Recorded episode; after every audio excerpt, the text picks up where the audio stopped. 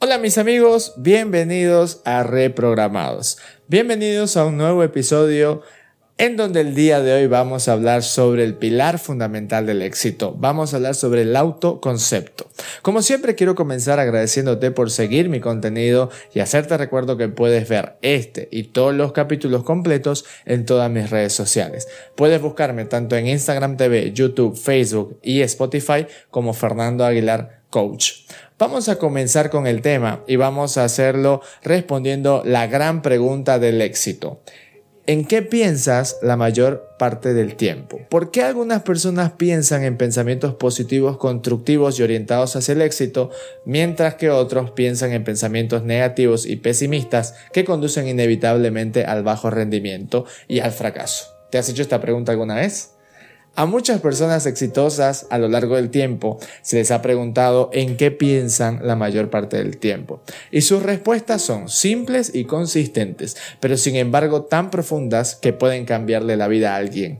Si hacemos un resumen, la mayoría de las personas exitosas piensan sobre lo que quieren y cómo obtenerlo la mayor parte del tiempo. Este hábito de pensamiento les abre las puertas del mundo de par en par. Lo mismo sucede con los negativos, que siempre piensan que todo les saldrá mal todo el tiempo y eso es justamente lo que obtienen. Si hacemos un análisis sobre el poder que tienen tus pensamientos sobre tu realidad, podemos comenzar a prestar atención a lo que pensamos sobre nosotros mismos. ¿Tú crees que lo que piensas de ti afecta a tus resultados y a tu buen rendimiento? He leído personalmente muchos libros y artículos sobre psicología y el funcionamiento de la mente humana. Tal vez el descubrimiento más significativo para mí fue aprender sobre el papel del autoconcepto en el desempeño y en el comportamiento del ser humano. Tu autoconcepto es el programa maestro de tu computadora subconsciente. Actúa como tu sistema operativo mental cada sentimiento, pensamiento, emoción o experiencia o decisión que hayas tenido se registra de forma permanente en este disco duro mental.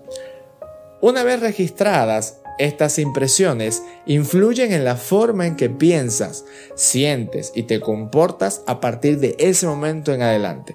Tu autoconcepto precede y predice tus niveles de efectividad en cada área de tu vida. Siempre vas a actuar en el exterior de una manera consistente a, la forma en la que te sientes y piensas respecto a ti mismo en el interior.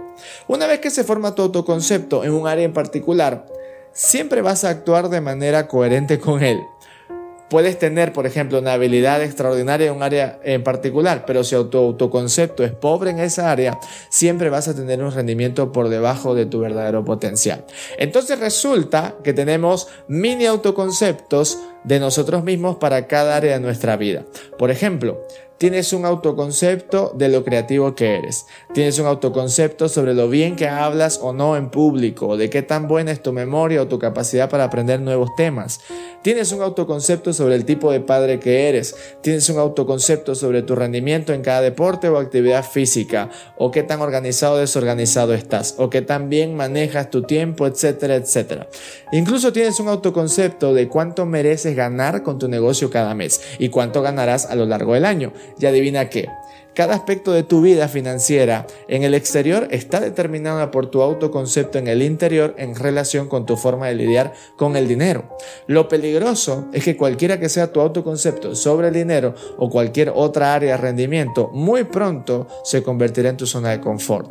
Y tu zona de confort se vuelve tu mayor obstáculo individual para un mayor rendimiento. Una vez que te metes en tu zona de confort en cualquier área, vas a luchar inconscientemente para mantenerte allí.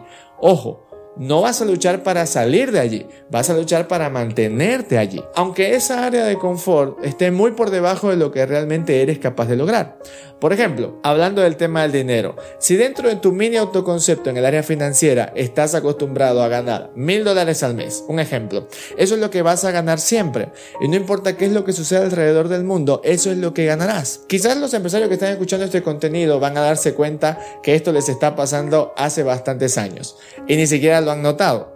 ¿Qué sucede? Si estás acostumbrado a ganar, por ejemplo, mil dólares al mes y te quedas sin tus clientes habituales o te cierran puertas importantes para tu negocio, no va a importar. Sea lo que sea que pase, con el tiempo vas a encontrar la manera de ganar esos mil mismos mil dólares al mes. Y ese es el problema con el autoconcepto, que casi siempre nos limita a pensar que solo merecemos cierta parte del pastel y nada más. Funciona como una especie de estándar negativo para mi cerebro que por un lado me motiva y me ayuda a mantenerme con un rendimiento aceptable, pero por otro lado también me hace sentir que lo que siento o recibo es suficiente y que no merezco nada más.